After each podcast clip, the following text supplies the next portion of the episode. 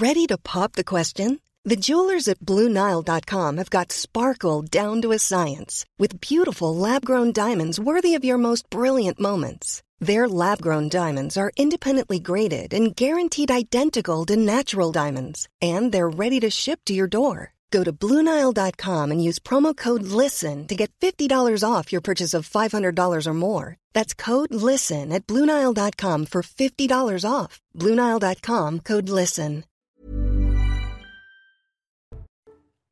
Bonjour à tous, euh, très heureux de vous retrouver sur CNews. Bienvenue dans 90 minutes info. On va revenir bien évidemment sur la crise des carburants dans un instant. Si la grève à la Fos-sur-Mer a été levée selon la CGT et la direction, eh bien elle a été prolongée dans la raffinerie totale de Donge.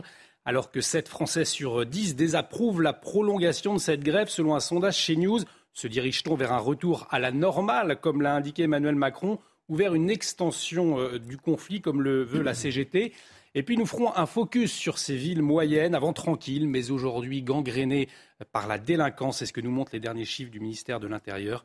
Nous reviendrons également sur ce regain d'inquiétude sur les atteintes à la laïcité. Et tout cela avec nos invités, je vous les présente dans un instant. Mais avant, le rappel des titres avec vous, Mathieu Devez. Vous en parliez, Olivier. La grève est levée sur le site ESSO ExxonMobil de Fosse-sur-Mer, c'est dans les Bouches-du-Rhône. Le protocole de grève qui courait jusqu'à 13h aujourd'hui n'a pas été renouvelé. Le mouvement social avait été lancé il y a 17 jours pour obtenir une augmentation des salaires. Les autorités d'occupation russe demandent à Moscou d'évacuer les civils de la région de Kherson. Cette région du sud du pays a été annexée par la Russie fin septembre. Elle est aujourd'hui visée par une contre-offensive de l'armée ukrainienne. Vladimir Poutine propose à Recep Tayyip Erdogan la création d'un hub gazé en Turquie.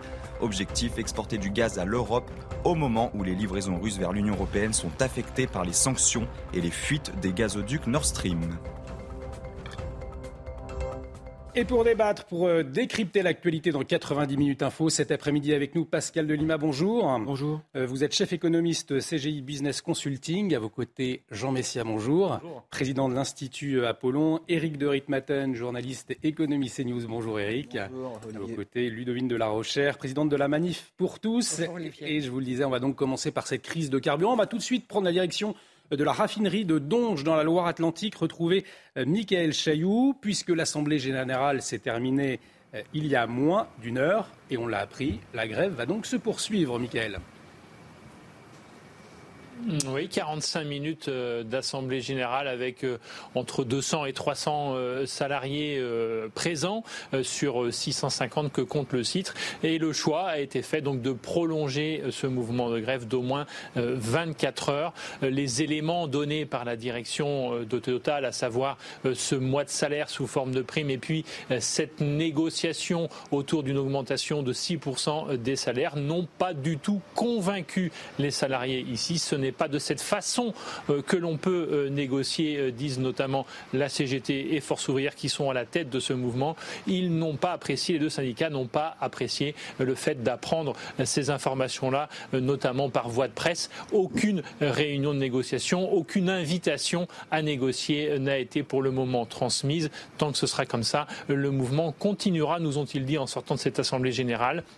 Et ici, la prochaine étape, c'est une nouvelle assemblée donc dans 24 heures euh, demain aux alentours de 13h30 et un rassemblement interprofessionnel dès demain matin pour essayer euh, d'élargir un petit peu ce mouvement à d'autres professions que celle du raffinage en pointant du doigt euh, une menace. Ici, c'est l'arrêt des installations au bout de quelques au bout de 48 heures pardon, il y aurait donc cette étape supplémentaire d'arrêt des installations. Il faut savoir que pour redémarrer une raffinerie comme celle de Donge, il faut compter euh, quasiment une semaine.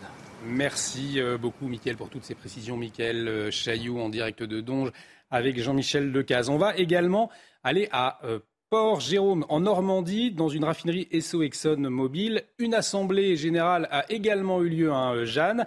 La grève, là encore, reconduite. hein. Oui, exactement, Olivier. Mais il faut quand même noter que les salariés grévistes sont moins nombreux. On sent chez certains une sorte d'essoufflement. Certains qui nous disent eh bien, qu'ils sont hésitants après la levée de la grève. En revanche, sur le site ESSO de Fos-sur-Mer, malgré tout, il y en a d'autres qui nous disent qu'ils sont encore plus remontés sur fond de colère eh bien, après les réquisitions ordonnées par le gouvernement. Ces réquisitions qui ont justement permis eh bien, d'assurer un service minimum puisque les deux salariés grévistes ont été ce matin ont permis d'ouvrir les vannes et donc d'acheminer le carburant à la fois via euh, des camions citernes que l'on voit circuler ici dans cette raffinerie et aussi via eh bien, les tuyaux souterrains qui permettent d'acheminer le carburant jusqu'au dépôt de Gennevilliers en Ile-de-France, à l'ouest de l'Île-de-France.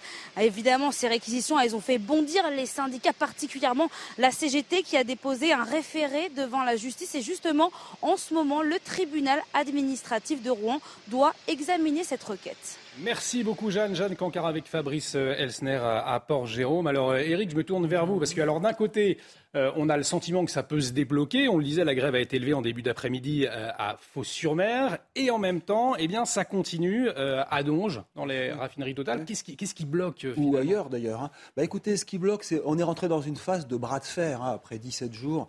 Euh, c'est vraiment aujourd'hui euh, un choc entre euh, d'un côté le gouvernement, de l'autre Total, et puis bien sûr les syndicats, la CGT. Là, par exemple, on vient d'apprendre que Total renouvelait son offre de discuter, de négocier à partir de ce soir, oui, 20h. Ben voilà, on invite les syndicats à venir parler, discuter, négocier. Est-ce que les syndicats vont tous se, ruer pour discuter? Là, c'est vraiment la vraie question. Ça sera intéressant de voir comment euh, la décision va être prise dans, les minutes qui viennent. Alors pourquoi ils refusent C'est parce que euh, aujourd'hui Total annonce 6% de hausse de salaire pour 2023 avec un bonus équivalent à un mois de salaire. Donc ça fait déjà quand même pas mal. Hein. Euh, on en parlait dans le plateau précédent. Si on compte les 6% plus ce bonus, on doit pas être loin de 8%. Mais la CGT et sans doute les autres syndicats, Force ouvrière en l'occurrence, réclament 10%. Hein, c'est 10% de hausse globale. Rappelons que l'inflation en France, c'est 6%. Donc, vous voyez, il y a un refus qu'il faut aussi euh, comparer à cette envie de faire cette partie de bras de fer pour montrer que la CGT est la plus forte et qu'elle ne cédera sur rien. Pascal de Lima, donc un, bras de fer qui se poursuit et ce n'est pas sans, sans conséquence pour l'économie générale du pays. Hein. Ah, bien sûr, il y a les conséquences, on va dire, euh, disons le rationnel en quelque sorte, avec une diminution de la consommation. Ça a été évalué à peu près à 200 millions en, 2016, hein, parce qu'il y a déjà eu des grèves de raffinerie en 2016. Euh, il y a des impacts sur les investissements étrangers, il y a des impacts sur le commerce extérieur qui ralentit complètement aussi. Euh, il y a des impacts euh, sur, l'emploi. On voit aussi un, problème de ce côté-là. Bon, au-delà de ces chiffres hein, qui sont un peu dits à droite à gauche, qui sont bien, bien connus finalement, qui sont assez logiques en économie, parce que l'économie, c'est quand même pas une science exacte. C'est l'aspect humain qui est important. Qu'est-ce qu'on dit aux gens aujourd'hui, moralement, mentalement après le Covid, après un certain nombre de problèmes géopolitiques, un certain nombre, pardon, de grands problèmes géopolitiques et la guerre en Ukraine, qu'est-ce qu'on leur dit aujourd'hui, sachant que le gouvernement table tout sur un mot qui est la résilience. On ne parle que de résilience. Bah, aujourd'hui, je suis vraiment inquiet parce que la résilience, elle n'est pas là. Le mental des ménages baisse beaucoup. Euh, les indicateurs euh, de la santé euh, des, entreprises également. Et puis, si on en croit certaines anticipations sur les faillites d'entreprises, en particulier des petites entreprises, eh bien, on voit qu'il y a une inquiétude à se faire. Voilà. Il faut bien préciser aussi que les conséquences sur l'inflation vont être dupliquées encore davantage puisqu'il y a un rationnement côté offre. Mmh. Donc, un rationnement côté offre, ça fait aussi monter les prix. C'est pas que, que, la demande qui augmente les prix, un rationnement côté offre. Et donc, qui va payer cela? Ben, Les classes moyennes en particulier, qui ont une cote-part sur l'énergie, l'alimentaire plus élevée que les autres. Donc, la résilience, c'est pour moi le, maître mot aujourd'hui qui échoue beaucoup sur les messages, sur la réalité euh, économique, etc. Alors, ce qui a attendu ce, conflit, on, l'entendait avec Jeanne Cancard il y a un instant, c'est la question des réquisitions. Je vous propose d'écouter à ce sujet Clément Mortier, il est représentant Force ouvrière à Dunkerque. Euh, c'est maintenant officiel. Le personnel a été réquisitionné euh, par la gendarmerie à leur domicile. Euh, on trouve ça absolument scandaleux. on s'est retrouvé avec des salariés qui ont vu les gendarmes frapper à leur porte pour leur faire signer des ordres de réquisition devant leur famille, devant leurs enfants. Donc on est aujourd'hui dans une rupture complète du dialogue social chez Total Energy. Alors Jean Messia, on peut s'interroger effectivement à savoir si cette réquisition du gouvernement, si c'est une fausse bonne idée, puisque apparemment là, ça, a tendu le, mouvement. Hein. Moi, je crois que c'était un peu du pipeau intégral, cette histoire. C'est-à-dire que quand on, entend le mot de, réquisition, on s'imagine un mouvement massif euh, de camions entiers d'ouvriers qui seraient euh, euh, acheminés vers les lieux de, production et les raffineries, etc. En réalité, il n'en est rien. Mm. C'est encore une fois, ce, sont encore une fois des moulinets que fait le gouvernement, mais pour une réalité qui est très modeste. Je crois qu'il y a quelques, une poignée d'ouvriers seulement qui a été réquisitionnée. Ça, c'est la première chose. La deuxième chose, c'est que j'ai écouté, comme beaucoup de Français, Emmanuel Macron euh, hier, euh, c'est, enfin, euh, il a fait un exercice de style, si vous voulez, mais sur le fond, je crains qu'il soit aussi vide qu'une citerne d'essence actuellement. C'est-à-dire qu'il nous dit qu'en fait, en gros, qu'est-ce qu'il nous dit? Il nous dit finalement, c'est son idéologie libérale, c'est-à-dire laisser faire, laisser passer. Le conflit, c'est un conflit social comme un autre. Il n'y a pas à intervenir outre mesure.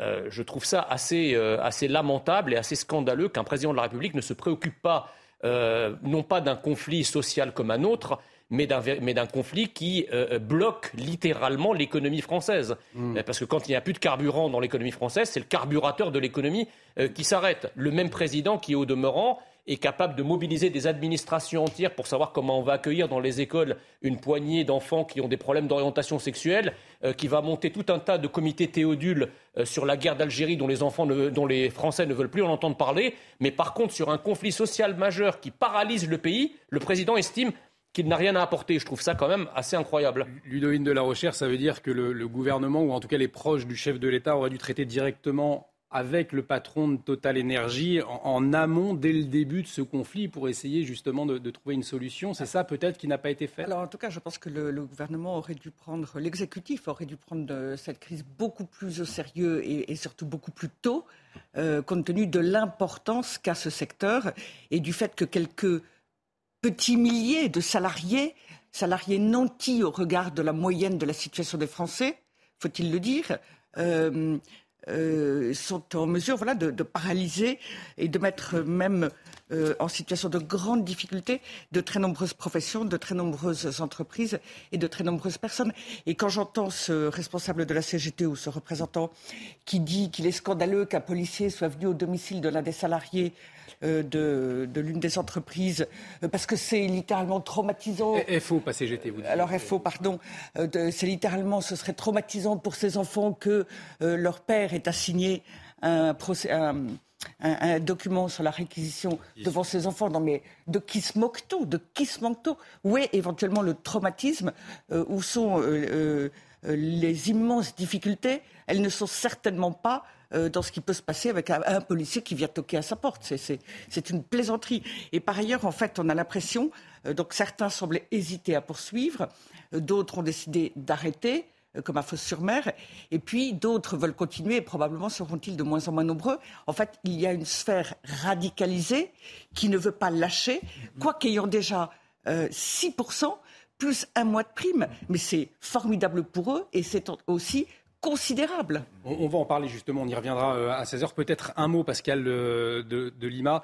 Euh, le gouvernement, Bruno Le Maire notamment, demandait ce matin euh, à Total de, faire un effort. Le gouvernement a les moyens mettre la pression sur Total Énergie c'est surprenant, on va dire. Disons qu'on a affaire à une économie régulée qui est une économie capitaliste, hein, avec des entreprises privées multinationales qui, en théorie, règlent des conflits sociaux entre eux, je dirais, avec des syndicats, les patronats, les salariés. Et effectivement, euh, euh, je ne sais pas si c'est si une politique de communication au sens propre du terme pour tenter de faire passer quelque chose comme quoi on est là pour assurer un service minimum public. C'est assez drôle, c'est audacieux. Euh, je, doute que le, gouvernement ait réellement du poids face à ces multinationales. Il y avait une autre question, bon, bref, on l'a pas fait, qui était celle de la taxation des super profits, parce que je pense que c'est lié au problème. Hein. Je pense que c'est lié au problème. Et, là, beaucoup de pays ont, enclenché un processus de taxation conjoncturelle. Bon, nous, on ne l'a pas fait. Voilà. En, un mot, Jean Messia, avant de passer au, prochain sujet, allez-y. Non, je disais que je, je, ne comprends pas, si vous voulez, ce gouvernement qui semble perdre complètement de vue euh, toute l'histoire euh, sociale française. Enfin, depuis, la, depuis la fin de la Seconde Guerre mondiale, il est habituel que l'État, et, même au, sommet duquel le président de la République intervient dans le dialogue social quand ça devient un dialogue de sourds. Euh, je, ne, comprends pas, si vous voulez, pourquoi l'État fait un pas de côté, ce dédain, ce désintérêt du président de la République pour le pays euh, et pour la vie des Français de manière générale, alors même que c'est son premier rôle au gouvernement de rétablir les conditions d'un dialogue. Maintenant, Total a fait un effort considérable sur les salaires et euh, sur les primes. Maintenant, ça doit s'arrêter. Voilà. Et sachant que 7 Français sur 10 désapprouvent la prolongation de la grève dans les raffineries, selon un sondage de l'Institut CSA pour CNews. On en parlera dès 16 heures. mais avant, on va revenir sur ces villes moyennes, ces villes moyennes qui sont touchées euh, par la délinquance, violence de rue, euh, cambriolage. Autrefois, la vie y était paisible. Ce n'est plus le cas. Elles ne sont plus épargnées par la délinquance quotidienne. C'est ce que révèlent les chiffres du service statistique ministériel de la sécurité intérieure. Des chiffres mis à jour en septembre dernier. Et nos confrères du Figaro ont analysé ces crimes et délits dans quelques 400 communes. Les précisions de Sybille Lettres, on en parle ensuite. Valenciennes, Montbéliard ou encore Agde, autant de villes moyennes où le nombre d'agressions, coups et blessures volontaires dans l'espace public sont parmi les plus nombreuses. Au coude à coude, avec des villes de la banlieue parisienne comme la Courneuve. Des chiffres en nette augmentation depuis 2017. Par exemple, à Roubaix, 588 faits ont été recensés en 2021, soit 59,5 pour 10 000 habitants, contre 39 pour 10 000 en 2017. Une violence qui gangrène de plus en plus ces villes qui comptent entre 20 et 100 000 habitants. Le désengagement de l'État est pointé du doigt. On peut parler euh, d'une sous-estimation par l'État, mais il y a eu surtout une forme d'aveuglement par rapport à des nouvelles formes de délinquance qui aujourd'hui se sont installées partout. On voit se reconstituer une culture de banlieue, on pourrait dire, c'est-à-dire d'une criminalité organisée. Une flambée de délinquance dans les villes moyennes qui concerne aussi les cambriolages. Sur le podium, Rezé dans la périphérie de Nantes ou encore Ésine près de Bordeaux. Et il ne s'agit là que de faits portés à la connaissance des autorités et transmis à la justice. Et pour en parler, on accueille Grégory Joron, secrétaire général unité euh, SGP Police. Il est en liaison avec nous. Grégory euh, Joron, bonjour, merci d'avoir accepté notre invitation. On entendait hein, dans ce reportage euh, parler d'un aveuglement ces dernières années des autorités, ce qui a permis un transfert de la culture des banlieues. C'est ce que vous constatez également, vous, dans la police pour ces villes moyennes? Oui, je, je suis assez d'accord avec l'analyse, tout simplement parce que on a, un fléau euh, euh, qui gangrène euh, l'ensemble du territoire, hein. c'est simplement le trafic de stupéfiants, avec justement, même dans les villes moyennes dont on n'entendait pas parler avant, le développement de ce trafic-là, qui, passe forcément par certains codes et par la mise en place d'une forme de société parallèle qui se militarise en plus, de plus en plus, et qui donne lieu forcément à, des, faits de délinquance autour de ce trafic qui sont malheureusement déplorables et à déplorer dans ces villes moyennes. Je vous donne la parole dans, un instant, juste cette question, puisque le gouvernement il avait promis des effectifs supplémentaires. Euh, on l'a vu notamment à Nantes hein, ces derniers jours avec des effectifs euh, arrivés en, renfort. Pourquoi ces efforts déployés par le, gouvernement finalement ne changent rien? C'est arrivé trop tard? Oui, c'est arrivé déjà certes un peu tard. Euh, deuxièmement, il va falloir reprendre le terrain, c'est une réalité, hein, et, ça va prendre du temps. Euh, ça se fait pas au claquement de doigts, ou alors euh, si on voulait que ça marche euh, sur un claquement de, doigts, il doigts, pardon, il faudrait développer pour le coup des moyens largement démesurés et en tout cas qu'on n'a pas de toute façon, tout simplement. donc forcément, ça va, ça va prendre un, peu de temps et en plus. pardon, mais, mais je pense que malheureusement, on ne pourra pas tout régler en regardant ça, en regardant ça pardon, sous le prisme policier. À mon avis, ça ne suffira pas. Grégory Joron, vous restez avec nous. Jean Messia ne partageait pas votre analyse du constat. Hein. Alors, c'est pas que je le partage pas, c'est qu'il me semble incomplet. Euh, pour dire les choses clairement, parce que j'entends euh, tous les médias depuis ce matin sur la question, mais aucun ne dit les choses franchement. La dissémination de certaines immigrations dans les villes moyennes, c'est la dissémination de l'ensauvagement qu'elles ont provoqué dans les grandes villes. Voilà ce qui arrive. Les mêmes causes produisent les mêmes effets. Quant effectivement euh, au trafic de drogue, loin de moi évidemment l'idée de le nier mais la, violence et l'ensauvagement de la France ne découlent pas exclusivement euh, euh, du trafic de drogue. Excusez-moi, vous avez également une explosion, par exemple, des violences sexuelles. Euh, dans, la rue, d'accord? Vous avez une explosion des violences gratuites, des coups et blessures gratuits. On, a ces exemples de cette dame âgée qui s'est fait frapper à Cannes par des petits voyous qui ont pratiquement voulu la tuer. Où est la drogue là-dedans? Mm. Lorsque vous avez trois migrants africain qui viole une femme à Nantes, par exemple, où est la drogue là-dedans? Il y a évidemment un cœur de la violence et de l'ensauvagement qui est lié au trafic de stupéfiants, mais il y a une première, une deuxième, une troisième, une quatrième couronne et périphérie de la violence qui n'a rien à voir avec la drogue et qui participe d'un ensauvagement euh, assez invraisemblable de notre, de notre société. Alors, Grégory Geron, Jean-Christophe Bertrand, c'est le directeur départemental de la sécurité euh, publique rejoint un petit peu le constat aussi hein, de, Jean Messia et il pointe notamment le rôle des, associations qui encouragent les, migrants à venir en nombre dans la, ville, notamment à Nantes. Les, uns et les autres se, passent le mot. Est-ce que, là encore, en tant que policier, euh, c'est quelque chose que vous constatez? Alors, euh, j'ai pas été complet parce que en fait, je, reviens au début. Euh, la question qui m'a été posée, c'est essentiellement euh, au départ sur sur cette vision de, du trafic de stupes qui gangrène qui gangrène le, territoire. Évidemment, et on le sait, et d'ailleurs le ministre de l'Intérieur s'est exprimé cet été sur ces questions-là de, de, de lier entre guillemets, euh, parce que je, le dis et je pense qu'il faut le répéter, tous euh, les migrants ou les immigrés ne sont pas des délinquants, il faut quand même le dire au départ. Mais malheureusement, on constate aussi que oh, euh, certains, hein. certains sont, rentrent dans notre pays et, et finalement sont directement euh, directement euh, euh, lié à une forme de, délinquance, c'est la réalité. Et, il ne faut pas, en effet, se, voiler la face. C'est malheureusement une triste réalité. Ludovine de la Rochère, les maires ont aussi un pouvoir de police aujourd'hui. Est-ce que les maires des villes moyennes, ils comptent trop sur l'État? On l'a entendu notamment euh, à Nantes, hein, je pense à à, à Roland ou alors encore euh, à Lyon avec euh, Grégory qui ont appelé à l'État. Tout à fait, mais dans le cas de Nantes, la maire tentait de renvoyer la responsabilité à l'État quand elle mm. s'est trouvée confrontée aux difficultés parce que la situation de la ville de Nantes, tout d'un coup, explosait publiquement. et l'État, de son côté, renvoyait la balle vers la mairie de Nantes. Hein. Cela étant dit, le petit jeu est dans les deux sens. Le problème, c'est qu'à ce petit jeu, nous sommes, nous, Français, euh, habitants les victimes de ce qui est en train de se passer. Euh, moi, je pense, pour revenir à la question du trafic de drogue, euh, qu'il y a un lien. C'est pas seulement qu'il y a l'immigration d'un côté, le trafic de drogue de l'autre.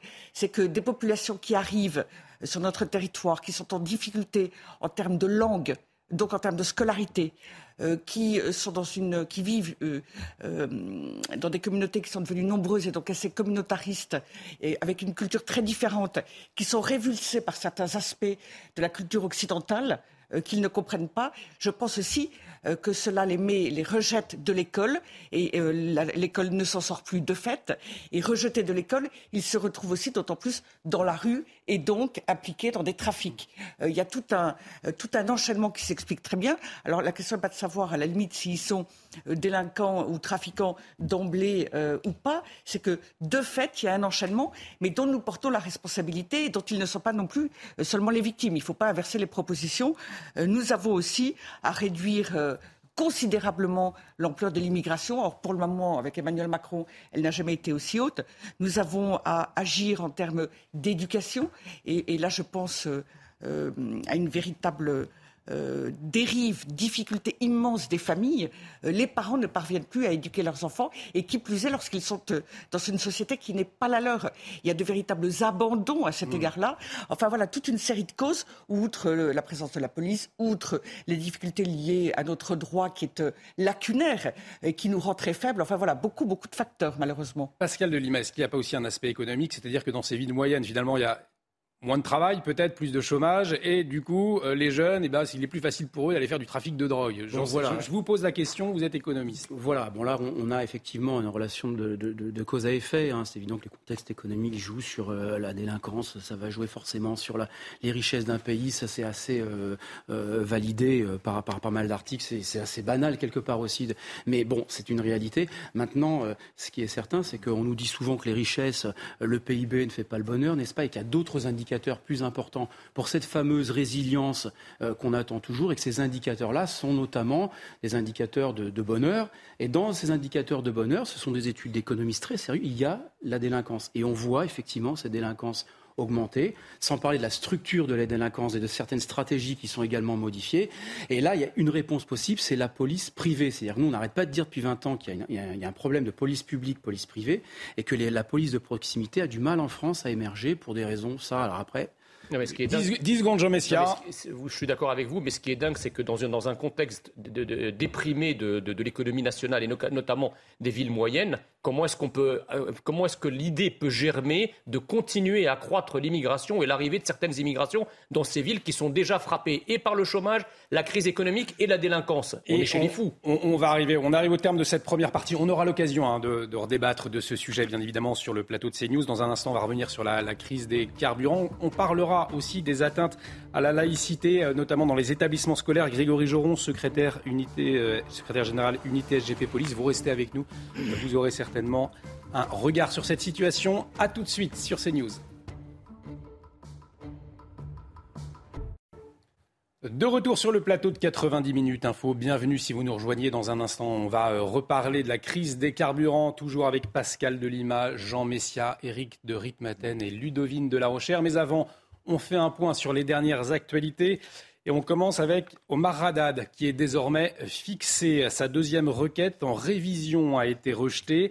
L'ex-jardinier de Guylaine Marshall souhaitait un nouveau procès, 28 ans après sa condamnation pour le meurtre dont il se dit innocent. Euh, bonjour Noémie Schulz, vous êtes en direct du Palais de justice de Paris et la commission d'instruction de la Cour de cassation a donc déclaré la requête irrecevable. Oui, et tout à l'heure, à la sortie de l'audience, son avocate Sylvie Noakovic, mais aussi ses soutiens de longue date, Georges Fenech et l'académicien Jean-Marie Roy, semblaient sonner, on l'a vu euh, sur les images. Ils ne s'attendaient pas à ce rejet, hein, la défense de Radad, qui avait demandé que soient ordonnées de nouvelles expertises scientifiques pour déterminer notamment à qui appartiennent les ADN inconnus retrouvés sur la scène de crime, notamment dans la fameuse inscription Omar m'a tué. La commission d'instruction a répondu non. La décision, vous allez l'entendre, révolte Omar Haddad a été l'une des plus grandes erreurs judiciaires du XXe siècle. Aujourd'hui, c'est l'une des plus grandes erreurs du XXIe siècle.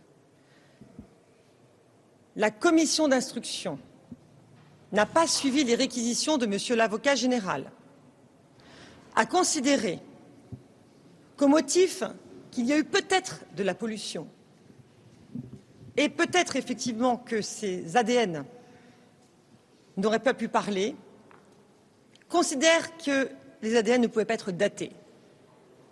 Et la requête de M. Omar Haddad a ainsi été L'avocat de Haddad l'a appelé devant nous pour lui apprendre euh, la nouvelle. On continue de se battre, lui a-t-il répondu. L'avocate entend donc maintenant porter l'affaire devant la Cour européenne des droits de l'homme, mais la perspective d'un nouveau procès, elle semble désormais euh, infime. Et donc cette décision pourrait bien signer la fin euh, de cette histoire vieille de plus de 30 ans, 31 ans depuis la mort de Guylaine Marshall, 28 ans depuis la condamnation d'Omar Haddad pour ce meurtre. Merci Noémie. Noémie Schulz en direct du Palais de justice de Paris. Et puis on va en parler dans un instant avec nos invités. La grève reconduite chez Total Energy dans l'ensemble des sites touchés.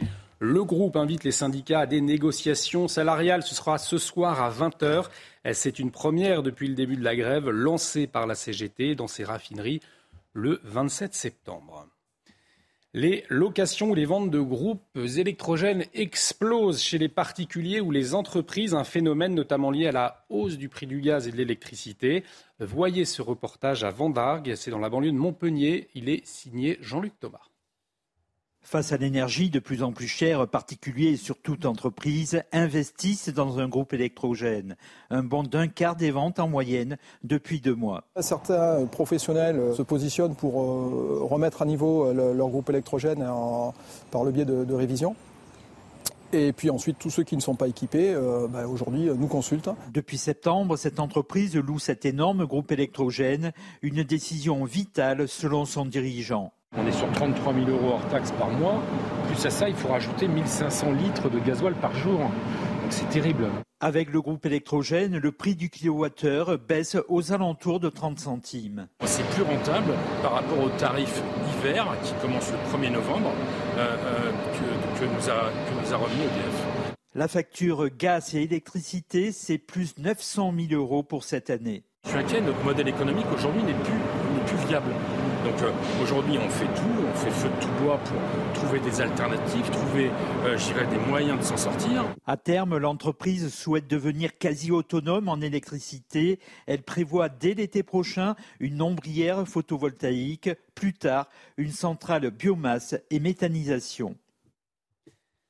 Nous ne voulons pas d'une guerre mondiale. Ce sont les mots d'Emmanuel Macron sur Twitter ce matin, un tweet rédigé en anglais, alors que Vladimir Poutine rencontre aujourd'hui son homologue turc Recep Tayyip Erdogan.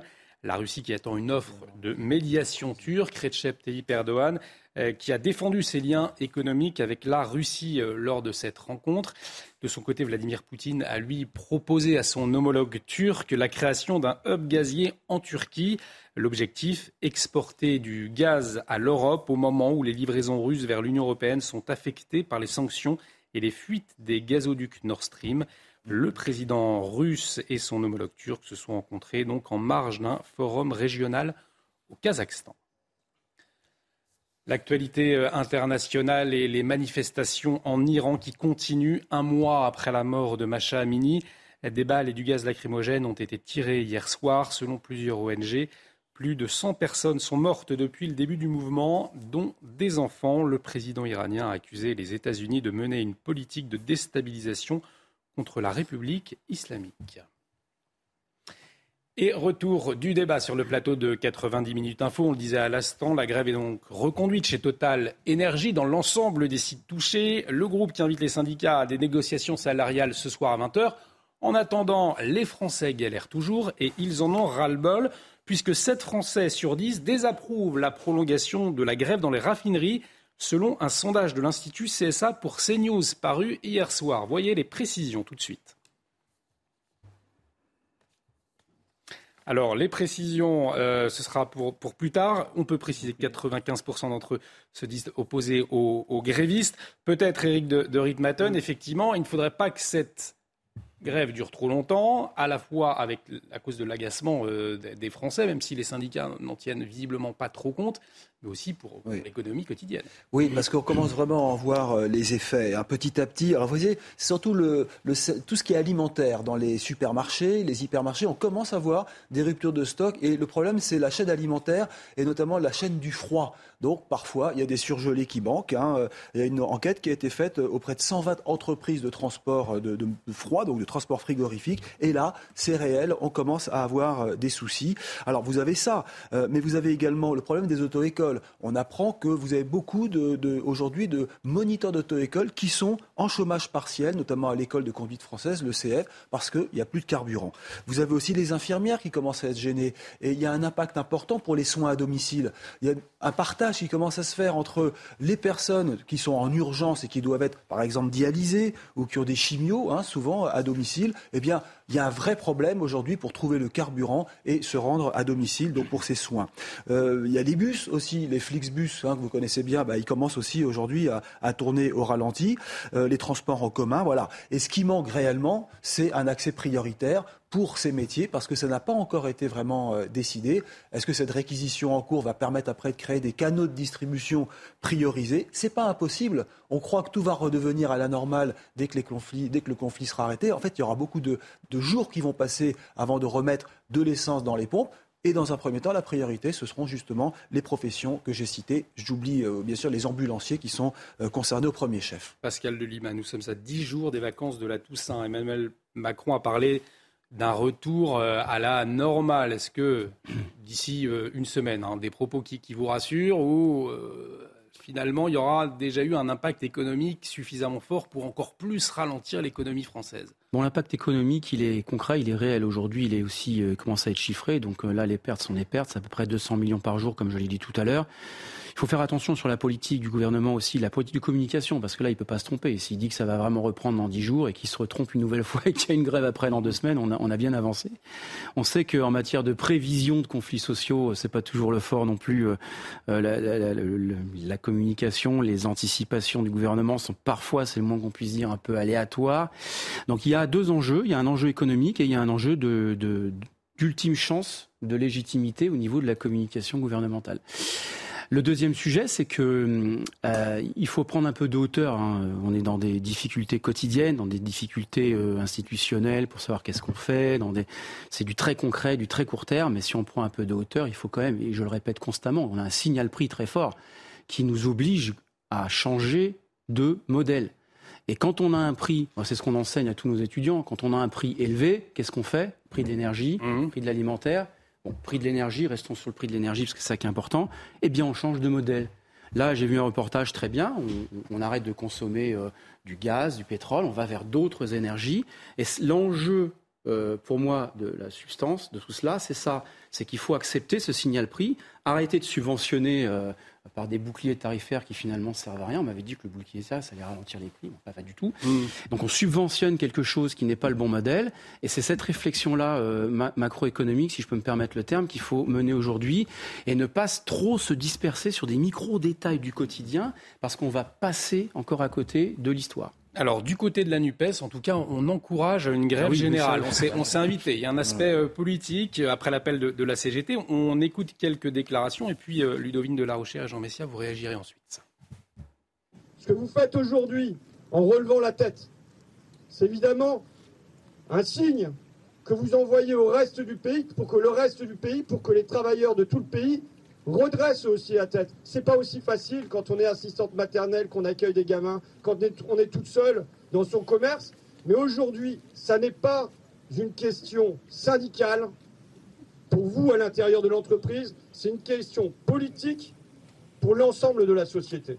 Je suis euh, heureuse qu'il y ait euh, non seulement une grève dans les raffineries pour euh, contester cette indécence de profits faramineux avec des salaires qui stagnent dans un secteur qui, au fond, profite à un tout petit nombre mmh. au détriment du grand nombre et qui est une, une sorte de, de quintessence de ce qui ne va pas dans notre alors, quand on entend la, volonté de certains membres de la NUPES, Ludovine de la Rochère, un retour à la normale, comme le prévoit Emmanuel Macron, ou alors au contraire, vous sentez une tension au niveau politique qui est en train de monter euh, sur le terrain? Alors, il est clair que ceux qui euh, font la grève aujourd'hui rendent service à l'extrême gauche, et l'extrême gauche se sert d'eux. Euh, il y a vraiment un jeu. hier, on a entendu l'un des syndicalistes qui disait J'ai rien à voir avec la NUPES. Mais si, évidemment, c'est la même volonté révolutionnaire et c'est la même volonté de profiter de la situation euh, pour tenter de déstabiliser la France, euh, sans tenir compte du fait qu'elle est déjà largement déstabilisée, largement en difficulté. Euh, et ils ont un espoir, du côté de la NUPES comme du côté de la CGT, en tout cas les plus radicalisés, c'est que cela s'étende. Et prétendument pour défendre les droits de tous les salariés, mais leur les situations diffèrent radicalement les unes des autres en termes de possibilités tout simplement de vie et de survie. Euh, euh, ceux qui sont salariés sont déjà très gâtés. Et puis je note que Clémentine Autain ment quand elle parle euh, de salaires qui stagnent. C'est faux. pour ce qui est des salariés de Total et de ExxonMobil, non seulement leurs salaires ne stagneront pas, et c'était annoncé avant leur grève, il y avait déjà une augmentation qui était annoncée augmentation euh, euh, légitime et nécessaire, hein, bien entendu, mais en plus, ils vont avoir une augmentation nettement plus importante, avec en plus des primes, donc cela ira au-delà de l'inflation. Je m'en réjouis pour eux, mais les moyens qu'ils emploient et leurs objectifs sont tout à fait scandaleux et euh, plus qu'irrespectueux vis-à-vis du peuple français qui paye les dégâts euh, de, ces, de ces profiteurs, qui paye les conséquences de leur action. Jean Messia, on le disait, cette Français sur 10 qui, qui n'en peuvent plus hein, de, cette, euh, de, cette grève. Euh, la gauche, pourtant, on aurait pu imaginer qu'elle tienne compte de ces de ce ras-le-bol des Français, notamment des, plus petits travailleurs, hein, ceux qui, viennent, qui, qui, se lèvent tôt. Donc, la, gauche, la gauche se fiche aujourd'hui de, ces travailleurs? Je ne pense pas qu'ils euh, qu'ils voient un quelconque intérêt à soutenir les, les, travailleurs. Vous savez, en France, il y a deux, deux, deux, types de syndicalisme. Il y a un syndicalisme qui effectivement défend les travailleurs. Euh, voilà. il y a un autre syndicalisme, comme la CGT, comme Sud, euh, ben, ou comme parfois FO, ont pour objectif en fait de changer de régime ni plus ni moins. Ils sont dans une perspective révolutionnaire qui n'a rien à voir avec la, défense des travailleurs. Et dans le cas d'espèce, je pense que la CGT a décidé de donner un coup de main à la France, insoumise pour mettre notre pays à terre euh, et prendre un pouvoir que la France insoumise n'a pas pu prendre par les urnes. On se rappelle que Jean-Luc Mélenchon s'attendait à être Premier ministre au lendemain des législatives, ça ne s'est pas fait. Donc effectivement, il y a une forme de fuite en avant euh, pour, déstabiliser le pays et profiter finalement de ce chaos pour prendre le pouvoir.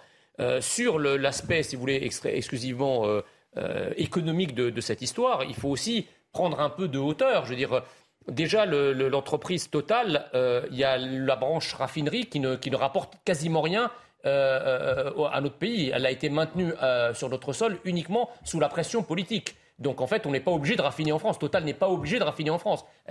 L'entreprise peut raffiner à l'étranger dans des raffineries ultra modernes, notamment au Moyen-Orient. Donc cette branche-là ne gagne pas d'argent, même si le groupe Total dans son ensemble gagne lui de l'argent. D'où le dialogue de sourds en fait qu'il y a entre certains syndicalistes et mmh. le groupe Total. C'est-à-dire que les syndicalistes voient les profits au niveau du groupe alors que le groupe, lorsqu'il négocie avec les syndicats de la branche euh, raffinage, dit bah, votre branche ne rapporte rien. Donc c'est là, c'est là, si vous voulez, que, le, que ce sont les, origines finalement de ce conflit social. Pascal de Lima, vous Bien sûr, et, c'est vrai qu'il y a quelque chose qui est, ce que, ce que vous disiez très justement, Ludovine de la Recherche, c'est que au niveau des salaires, en tout cas au niveau macroéconomique, on observe quand même un rattrapage au niveau des salaires. Il y a une pénurie de talents sur les marchés du travail. Il y a effectivement un rattrapage des salaires qu'on observe depuis une, année. Donc c'est au niveau global, hein, ça. Euh, maintenant, il y a aussi, euh, en parallèle à cela, il y a, et c'est pas paradoxal, mais il y a une, dans, cette période d'augmentation de salaire, il y a une précarité aussi qui se développe, notamment au niveau des fonctions support et des classes moyennes et de certains métiers. Alors, je ne suis pas un spécialiste de la raffinerie, euh, je m'en excuse, mais je ne serais pas euh, surpris que certains métiers euh, soient plus touchés que d'autres aussi, comme c'est le cas, par exemple, sur les fonctions support. Et aujourd'hui, on a effectivement une amélioration globale des salaires, c'est une réalité, mais aussi un développement de la précarité sur les classes moyennes mmh. du fait d'un chômage très particulier qui est le chômage technologique. Donc on a mis de l'automatisation partout et je pense que c'est aussi ce qui se passe. Et certaines catégories de la population sont extrêmement perdantes dans ce mouvement global qui peut paraître un peu positif. On va profiter de la présence de Grégory Joron, je le rappelle, secrétaire général unité SGP Police qui est en, en liaison avec nous. Euh, pour vous demander comment ça se passe du côté des, forces de l'ordre. Est-ce qu'il y a des problèmes d'approvisionnement dans les unités? Euh, Oui, c'est, enfin oui ça commence à être compliqué très clairement, puisque on, a certains collègues qui, euh, qui, forcément, dans certaines circonscriptions, ont des, enfin, il y a des contrats passés avec, avec, avec, avec certaines stations d'essence, et on ne peut aller se servir que dans ces stations-là. Et malheureusement, nos collègues sont souvent pris dans la file sans avoir de pont préservé par exemple. Euh, euh, donc ça, commence en effet à certains endroits à poser réellement problème euh, et, euh, ça nécessite forcément une adaptation avec, avec des réquisitions euh, de stations directement dédiées forcément aux, aux, entreprises de sécurité, à la police nationale, aux ambulances et, à tous ces services d'urgence qui, qui, forcément besoin de carburant. donc, mais globalement, oui, ça se passe pas trop mal, mais quand même on a quelques alertes, en effet, en effet à certains endroits. Pour clore ce, dossier, Eric de peut-être une, question sur les stocks. oui, j'avais une question à vous poser. Euh, j'imagine quand même que les stocks stratégiques de l'État, qui sont paraît-il de 90 jours, euh, vous sont euh, proposés quand même? Euh, alors c'est pas, je pense pas que ce soit malheureusement aussi clair que ça. Euh, c'est bien la difficulté parce que parce que je sais euh, de sources sûres qu'à certains endroits, encore une fois, les collègues doivent se débrouiller pour trouver la station, euh, un peu comme comme le, citoyen lambda. donc ça mérite forcément d'être éclairci. On a d'ailleurs posé la question de savoir si en effet il y allait avoir des instructions claires parce qu'à certains endroits, je vous le dis, nos collègues perdent du temps finalement pour trouver de l'essence. Donc je pense que la police a mieux à faire qu'essayer de trouver de l'essence. Grégory Joron, vous restez avec nous puisque l'actualité est également euh, marquée par ces chiffres du ministère de l'Éducation nationale, les atteintes à la laïcité qui se sont multipliées dans les établissements scolaires, notamment au mois de septembre. On regarde tout de suite les précisions et on en parle ensuite. C'est la première fois que les chiffres sur les atteintes à la laïcité sont publiés de façon mensuelle et non trimestrielle. Et déjà, des premiers enseignements apparaissent. En septembre, les signalements pour port de signes ou tenues religieuses ont augmenté, 54% contre 41 au second trimestre 2022. Le ministre de l'Éducation nationale précise qu'il est notamment question du port d'abaya, tenue traditionnelle musulmane portée par les femmes, et du port du camis, un vêtement long pour les hommes. En hausse également les signalements pour revendications communautaires, 7% en septembre contre 5% au trimestre dernier. En revanche, les refus de participation à des activités sont en baisse, 7% contre 13% lors de la dernière étude. En baisse également les contestations d'enseignement, 7% contre 10 auparavant. 82% de ces atteintes proviennent d'élèves, 8% de membres du personnel, 5% des parents d'élèves et 5% d'autres acteurs. Ludovine de la Recherche, comment est-ce que vous comprenez, vous, ces chiffres en augmentation sur les atteintes à la laïcité dans les établissements scolaires et, d'ailleurs de la part des élèves, hein, davantage, 82%, le voyez? Malheureusement, ils ont une logique. C'est-à-dire que euh, nous avons vu arriver une population au fil des années euh, qui est musulmane ou d'origine musulmane et qui se sont radicalisées d'une certaine manière et euh, avec un rejet de notre culture, de notre propre culture. Et le nombre important fait que le communautarisme augmente. D'une certaine manière, c'est très humain. Et donc, euh, et par ailleurs, l'islam est très éloigné de notre conception de la laïcité, ou très éloigné même de toute idée de laïcité. Et donc, ces personnes, il leur paraît logique, évident, de vivre et de porter euh, leurs habits, leurs habits traditionnels, leurs habits religieux. Il y a là une incompréhension stupéfiante, euh, un véritable choc des civilisations finalement euh, entre notre Europe, notre pays de culture judéo-chrétienne et laïque et cette culture qui arrive d'ailleurs et qui est très différente.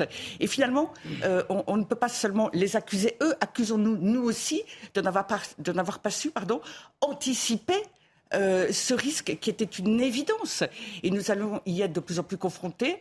Euh, donc nous devons euh, y faire face avec courage. y faire face avec une vraie volonté politique et puis encore une fois mettre un terme à cette immigration qui ne peut, du fait même de sa culture, euh, euh, nous ne sommes pas, les êtres humains ne sont pas des pions qu'on déplace. Ils ne sont pas indifférents les uns des autres. Voit plutôt ils sont différents les uns des autres. Et c'est tout à fait normal. Euh, et cette diversité, ce multiculturalisme souhaité par certains, certains de manière très idéologique, à un moment donné, ne peut pas fonctionner. Et donc, il faut mettre un stop à cette immigration, outre le fait que déjà nous allons avoir, et nous avons bien du mal à traiter, les difficultés avec tous ceux qui sont déjà présents sur notre territoire et islamisés un peu à la des frères musulmans, si je puis dire, comme on le voit en Iran, euh, dont les dirigeants veulent imposer le port du voile, le port des vêtements religieux à sa population qui n'en peut plus et qui n'en veut plus. Jean, Jean Messia, 90% des élèves, 82% hein, hein, des atteintes à la laïcité proviennent d'élèves. Euh, en quoi ce n'est pas lié à un phénomène de mode, notamment via les réseaux sociaux, sur TikTok, on voit beaucoup de vidéos euh, tournées. Est-ce qu'il n'y a, a, pas ce phénomène dans certains quartiers euh, c'est autre chose qu'un phénomène de mode euh, pour vous? Ben, Je ne sais pas, j'ai juste une question à poser. Euh, a-t-on jamais assisté ou entendu ces dernières décennies des professeurs menacés de mort ou de violence hmm. par des parents chrétiens ou juifs parce que leurs enfants ont entendu dans les classes des propos qui ont heurté leur conscience religieuse? La réponse est non. Donc euh, il y a deux, réponses à cette question. La première, c'est que nous vivons les effets de la transition démographique telle, que euh, Emmanuel Macron s'en félicite, puisque nous avons effectivement un pourcentage de plus en plus important d'enfants issus de l'immigration, et notamment de l'immigration arabo-afro-musulmane, dans nos écoles. Et donc, vous savez, la laïcité, c'est une institution comme d'ailleurs l'ensemble du corpus juridique et institutionnel qui constitue la France, mais ce corpus juridique et institutionnel a été le fruit, a été accouché par un peuple qui était le peuple français, euh, historique. Si vous changez le peuple, eh bien les institutions qui euh, naissent de cet autre peuple vont évidemment changer. Mmh. La laïcité aujourd'hui est attaquée par une religion et une seule, qui est l'islam, parce qu'effectivement l'islam, avec tout le respect qu'on lui doit, eh bien, n'est pas par nature laïque. Et, donc évidemment, il y a des attaques alter-identitaires pas seulement à l'école d'ailleurs, dans nos rues, euh, dans nos piscines, etc. Et on va revenir justement dans, un instant sur euh, cette menace euh, envoyée à un professeur par, courrier, et cela deux ans après la mort de Samuel Paty. Alors on va s'interroger, malgré le, discours ferme aux mureaux hein, d'Emmanuel Macron, eh bien rien ne semble bouger dans ce domaine-là. On va se demander pourquoi dans un instant. Restez avec nous sur CNews.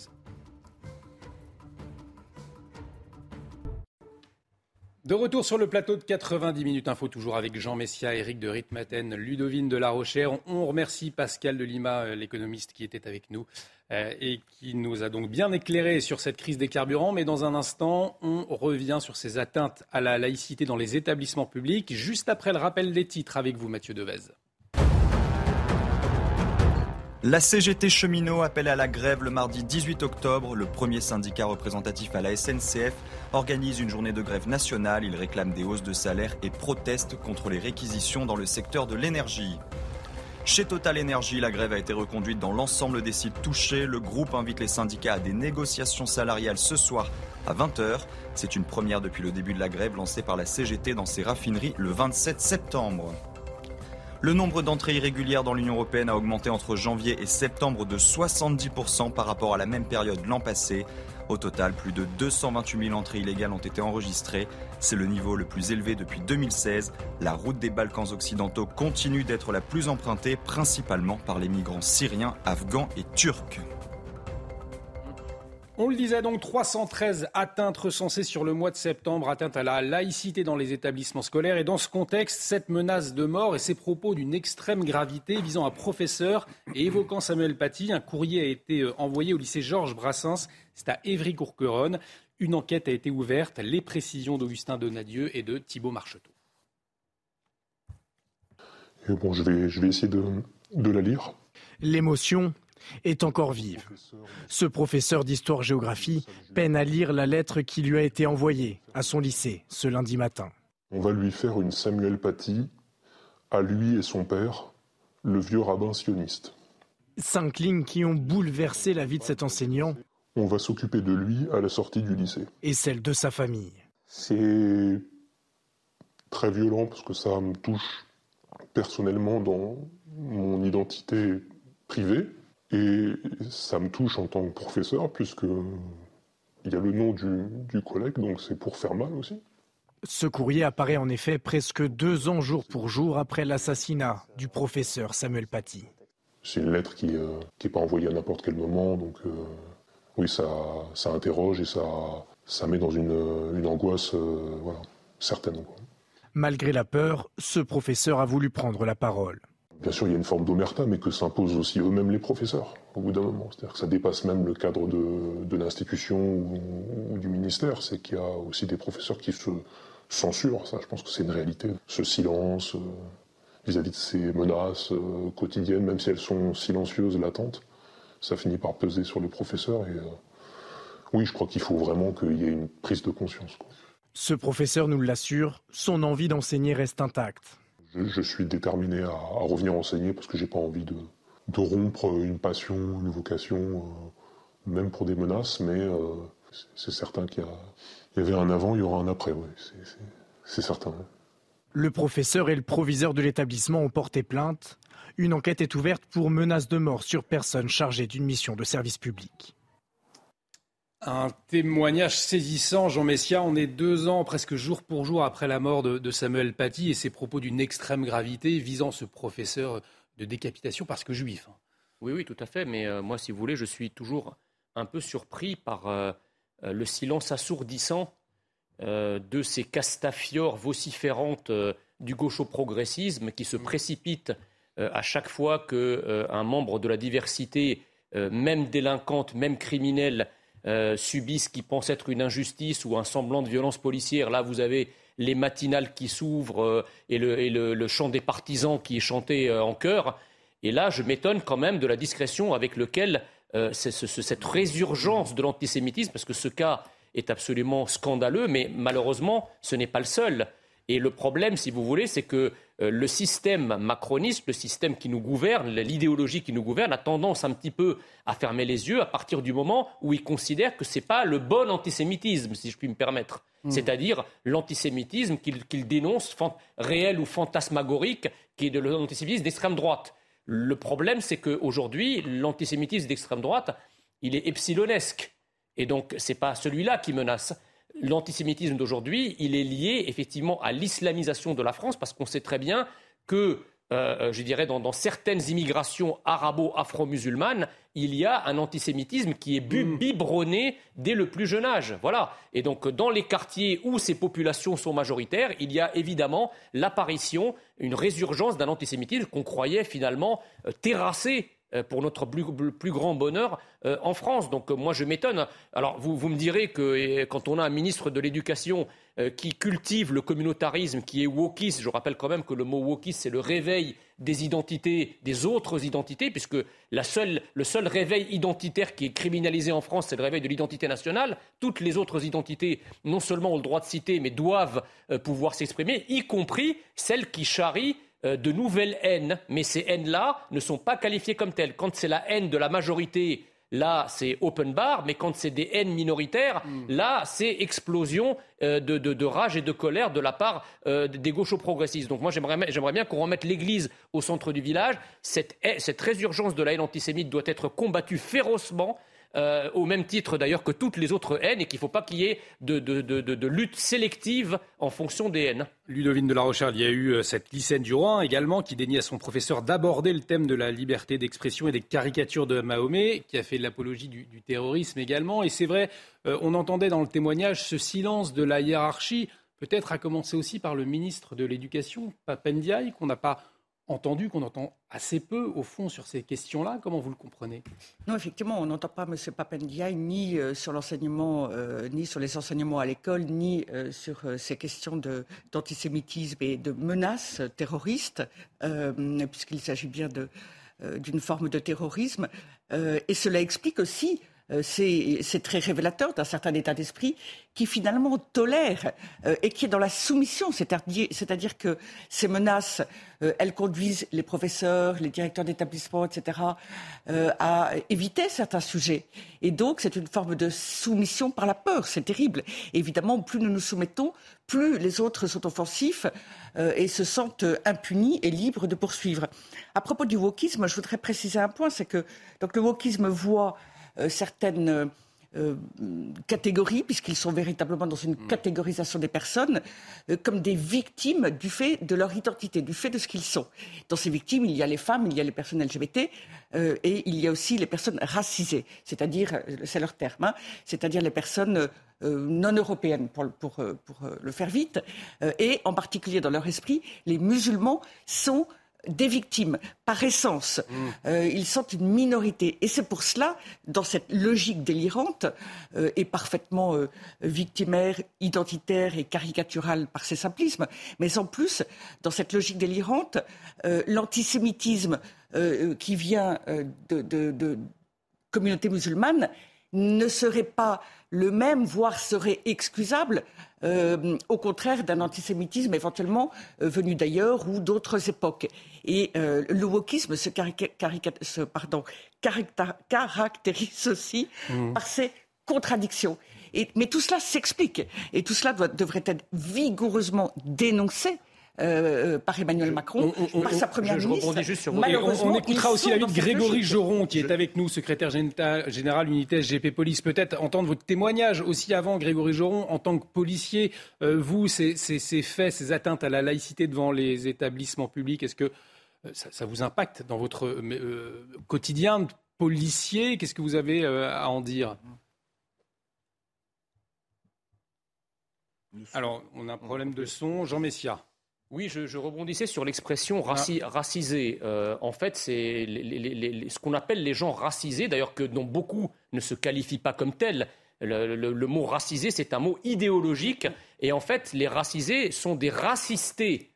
C'est-à-dire que ce sont des personnels qui s'identifient par leur race et qui sont assistés à la fois financièrement et socialement par la France, mais qui sont aussi assistés idéologiquement pour mettre en avant euh, euh, euh, leur race comme si, d'abord par des gens qui en plus dénoncent le concept de race, mais en, plus le fait, cette idée qui consiste à dire que parce que nous sommes originaires d'ailleurs, on hmm. devient des victimes ici. Ce sont des racistés et non pas des racisés. on a retrouvé, on a retrouvé notre ami Grégory Joron, secrétaire général unité SGP Police. Votre réaction donc? Oui, donc je, disais, pardon, euh, euh, en effet, bah, il y a une forme d'impact forcément déjà, euh, ne serait-ce que par, la, surveillance et, la protection de l'enseignant qui s'est exprimé il y a quelques minutes voilà, et qui a témoigné justement de, ces menaces. donc forcément, il y a une présence physique de la police qui, a monté un dispositif de protection à son endroit et c'est bien normal. Et, ensuite, il y a forcément une surveillance par les services de renseignement de ces atteintes à la laïcité qui sont en effet nombreuses. Qui sont de toute façon dans la droite ligne de la dégradation qu'on avait déjà vue sur, la, sur la fin de l'année la, de, scolaire précédente et, qui, qui laisse un sentiment, en fait, vraiment, c'est vrai, d'avoir des professeurs assez désemparés par rapport à, cette, ces menaces et, et, à ces atteintes à la laïcité, qui soit n'osent pas le dénoncer, soit le dénoncent et, auquel cas la seule arme, entre guillemets, qu'ils ont en disposition, c'est au sein de l'éducation nationale d'envoyer un pôle, euh, qui, euh, s'appelle le pôle valeurs de la République et qui vient en appui euh, justement sur les, établissements qui, qui, ont fait valoir ces atteintes à la laïcité et la récurrence de, de celle-ci. Merci beaucoup Grégory Joron, secrétaire général unité euh, SGP Police. On arrive au terme de cette émission. L'actualité continue sur CNews avec Laurence Ferrari et Punchline. Merci Jean Messiam, merci Ludovine de la Rochère, merci Eric de Ritmaten d'avoir partagé vos analyses cet après-midi sur le plateau de 90 minutes info. Restez avec nous sur CNews. Très bel après-midi sur notre antenne.